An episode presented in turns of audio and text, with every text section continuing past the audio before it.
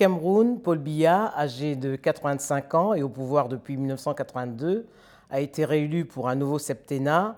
Le scrutin qui a vu la participation de nouveaux leaders politiques s'est déroulé sur fond de crise dans les provinces anglophones du sud-ouest et du nord-ouest. Michel Galli, bonjour. Bonjour. Paul Biya a été réélu pour un huitième mandat le 7 octobre dernier avec 71,28% des suffrages. Il perd 6 points par rapport à la dernière élection de, 2011. Maurice Kamto et Cabral Libri obtiennent eux respectivement 14,23% et 6,28%. Pour le secrétaire général adjoint du parti au pouvoir, c'est une victoire sans appel. Est-ce la lecture que vous en faites? Bah, le problème, c'est que vous, venez de donner les chiffres officiels, effectivement. Et s'ils étaient exacts, ça serait une victoire euh, dans un fauteuil, comme on dit, un fauteuil d'ailleurs de bien longue durée. Ça fait presque 40 ans que Paul Biya est au pouvoir. Mais le problème, c'est que à la fois les observateurs euh, émettent des doutes et euh, l'opposition donne des chiffres presque inversés qui vont du simple au double, puisqu'ils donnent pour Paul Biya environ 37%, c'est presque la moitié du chiffre officiel.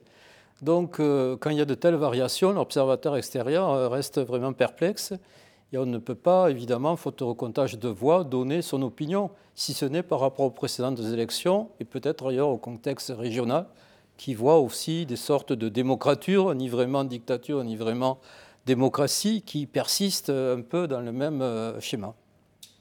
Il y a plusieurs enseignements à tirer de ce scrutin. Hein. Le premier, c'est le renouvellement de la classe politique, parce que Paul Biya, âgé de 85 ans, 85 ans pardon, avait face à lui de nouveaux et jeunes candidats. Maurice Kamto a 64 ans, mmh. Cabral Libi est le Benjamin de cette élection, puisqu'il en a, il en a 38, et, Joshua Oshi du SDF en a 49. Qu'est-ce que ça traduit de la scène politique camerounaise? Alors effectivement, il y a un rajeunissement global. Pour autant, on ne peut pas dire que Maurice Kamto a 62 ans et un jeune, aussi jeune que, Cabral. C'est un homme aussi qui a été du Sérail. Et comme dans ancien ministre. Ancien ministre.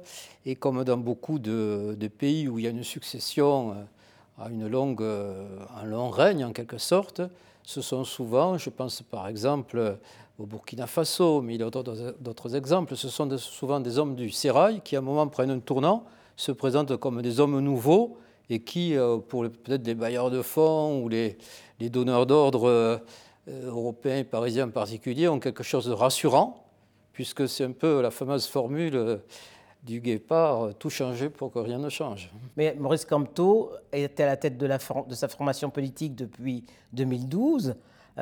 Et par le score qu'il a obtenu, il devient la première euh, force politique d'opposition. Tout à fait. Devant le SDF qui occupait la scène depuis 1992. Tout à fait, quelque part, le rôle informel et non statutaire de chef de l'opposition, effectivement, euh, qui lui donne une sorte de pouvoir symbolique. Il y a des pays où il y a d'ailleurs un statut, hein, euh, pourquoi pas. Mais pour le moment, il est dans une un moment de contestation, d'ailleurs qui se fait moins vive, hein, euh, à la fois des chiffres, de l'élection et même de la légitimité de, Paul Biya. Kabal Libi, avec 6,28%, euh, première participation à l'élection également. C'est le, benjamin de ce scrutin.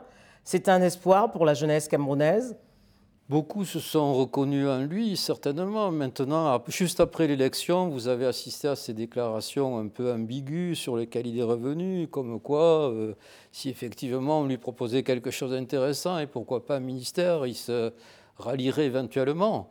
Alors c'est ce qui se murmure depuis quelques jours aussi pour Maurice Canto. Est-ce vrai? Est-ce une hypothèse farfelue? L'avenir nous le dira. Mais c'est aussi la preuve qu'on peut exister en dehors d'un parti politique, parce qu'il n'avait pas de formation politique. Tout à fait. Et vous voyez là l'influence des réseaux sociaux et de l'image médiatique d'un individu, effectivement, qui se construit tout d'un coup au moment d'une élection. Et ça, euh, il y a eu beaucoup de, de pays d'Afrique où récemment, il y a eu, je pense à l'Ouganda par exemple, avec ce jeune euh, leader issu des quartiers populaires, une influence tout à fait inattendue des réseaux sociaux. C'est une donne qui va, qui va compter aujourd'hui dans les élections sur le continent, parce qu'on l'a vu, la première fois qu'on s'en est aperçu, c'était en 2000, lors de l'élection présidentielle au Sénégal.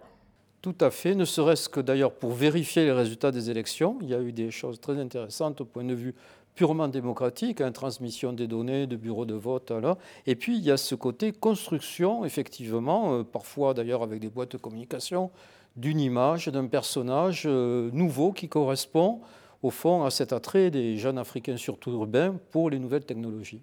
Alors Joshua Oshi, qui représentait le SDF, hein, euh, parti implanté dans les provinces du Nord-Ouest et du Sud-Ouest, mmh. Mmh n'a pas, pas, rempli sa mission, puisque le taux de participation dans ces deux provinces est très faible, 15% et, 5%. Est-ce qu'il est comptable de la situation qui prévaut dans ces deux provinces? Bon, il n'est pas comptable, mais il a subi en quelque sorte les conséquences. C'est sûr que par rapport aux élections comme celle de 1992 avec Jean de Fondy, c'est un effondrement en quelque sorte. Mais pour autant, euh, la situation dans les provinces anglophones, la proclamation en, en 2017 l'Ambazonie dépasse complètement son parti et son cas individuel. Et quelle lecture vous faites du retrait à la veille du scrutin d'un autre candidat anglophone, Akerimuna, qui s'est retiré au profit de Maurice Kamto oui, euh, il y a, euh, bon, je, pense qu'on peut faire allusion ici à la RDC. Hein, ces retraits de dernier moment, au fond, c'est un jeu politicien euh, un peu anecdotique en apparence, hein, qui se transmet, euh, qui se traduit, excusez-moi, en termes peut-être de postes, d'avantages. Euh, il y a des tractations plus ou moins euh, discrètes, si ce n'est secrètes, mais je ne pense pas qu'il faille y voir une grande portée politique nationale. Alors, ce qu'on peut déplorer également, c'est la nature, c'est le mode du scrutin.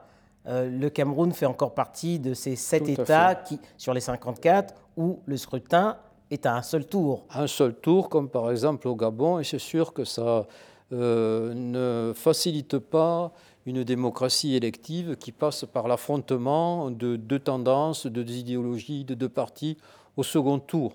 Hein, votre compatriote politologue Achille Bembe dit que toute cette Afrique centrale, c'est un peu un laboratoire de la France-Afrique qui est en retard quelque part sur ce plan-là par rapport, par exemple, à l'Afrique de l'Ouest ou d'autres aires, et que c'est une sorte de conservatisme au fond de dynastie ou de régime euh, implanté sur la longue durée.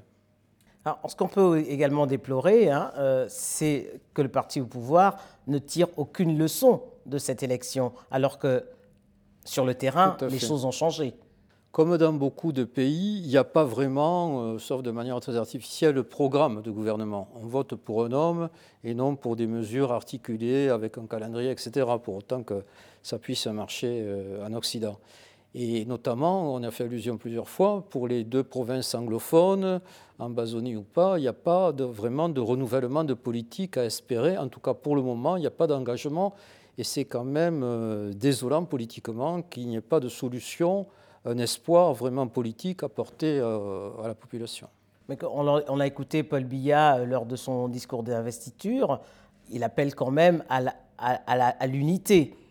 Peut-on espérer que la crise anglophone trouve un début de solution? C'est ça, un appel à l'unité, c'est, comme vous le savez, euh, que ce soit en Occident, en Afrique ou ailleurs, c'est un peu un rituel post-électoral. On appelle à l'unité, au calme, à la paix, à accepter les résultats des élections tels qu'ils ont été proclamés. Mais maintenant, euh, tant que ça ne se traduit pas par des mesures concrètes, notamment pour les anglophones, en termes de bilinguisme, de postes, notamment à la magistrature ou l'éducation, ce, que ce que demandaient au début, en tout cas, les, manifestants anglophones, euh, c'est quand même pas très concret. Mais on voit bien que la répartition est immuable depuis la réunification. Le président est francophone, le Premier ministre est un anglophone. C'est ça, et puis il y a dans le parti au pouvoir, le RDPC, de nombreux anglophones aussi qui sont en quelque sorte ralliés. Mais alors je pense qu'il faut distinguer quand même les sommets de l'État, euh, comme on peut dire, et puis quand même euh, la sociologie dans les zones anglophones, dans la magistrature, euh, dans l'éducation, etc. C'est deux choses quand même différentes. Mais ces revendications qui au départ étaient corporatistes sont aujourd'hui devenues des revendications politiques. Politiques et même indépendantistes. Alors là, je pense qu'il n'y a rien euh, non plus d'original. C'est un conflit comme il y en a eu dans les pays voisins à base linguistique. C'est d'ailleurs peut-être terrible de voir que 50 ans et plus après les indépendances, cette bipartition anglophone et francophone soit aussi prégnante et euh, provoque des, rébellions, des mouvements armés, des mouvements indépendantistes. En 1994, 1991, euh, pardon, euh, Michel Galli à l'époque des conférences nationales. Le mmh. Cameroun avait fait le choix de ne pas le tenir de conférences nationales. Il a fallu les villes mortes pour imposer le multipartisme. C'est ça. 27 ans après, quelles leçons on peut tirer de, l'évolution démocratique dans ce pays? Si je recite euh, toujours quelqu'un pour qui j'ai beaucoup d'admiration, Achille Bembe, il a des phrases très dures en disant le régime Biya n'a perduré que par la violence et les prébandes, c'est-à-dire la répression d'un côté et puis la répartition de la manne euh, industrielle ou qui viennent des multinationales parmi euh, son clan ou ses affidés en quelque sorte. Donc c'est quand même, on ne peut pas faire l'impasse dans tous ces pays d'Afrique centrale sur la répression, le trucage des élections et en même temps les récompenses, le clientélisme au minimum pour perdurer. Donc il y a ces deux côtés qui expliquent que, euh, comme on dit, ce sont des pays où l'État domine la société. C'est-à-dire la société est divisée. Il y a la question ethnique, notamment Bamileke, qui concerne euh, peut-être Maurice Canto aussi dans les réactions euh, populaires, qui font que c'est des sociétés très segmentées par rapport à un État qui est très dominant et qui écrase en quelque sorte les revendications potentielles. Les défis pour Paul Biya pour ce nouveau septennat? Vous savez, euh, un dirigeant très âgé, le défi est peut-être biologique. On pense à Ali Bongo. On pense, je me souviens que pour Bourguiba, l'opposition qui avait tout essayé et n'a réussi pas, disait on attend la solution biologique. Alors euh, c'est terrible de se dire que les très vieux dirigeants, qui n'ont pas préparé vraiment leur succession, mettent non seulement euh, leur famille, leur clan, leurs amis en danger, mais la stabilité même euh, d'un pays. Pour autant, ces responsabilités sont partagées. Je me souviens que j'ai échangé avec des dirigeants du Quai d'Orsay à l'époque, pas forcément sur le Cameroun, mais qui disaient que ces vieux dirigeants, ils le voyaient comme une sorte de stabilité, voyaient à moyen terme. Mais à long terme, au moment où il y a une rupture, ça peut être euh, plus dangereux qu'une alternance démocratique. Michel Galli, merci. Merci beaucoup.